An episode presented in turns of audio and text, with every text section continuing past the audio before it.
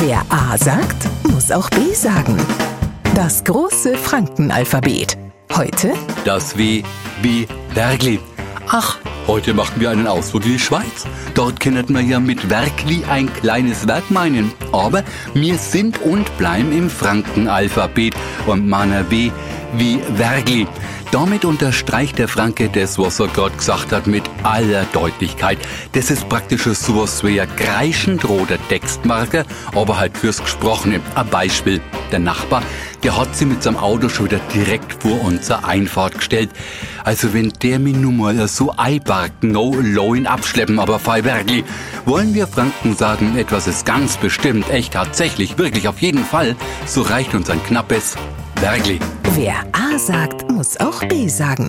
Morgen früh der nächste Buchstabe.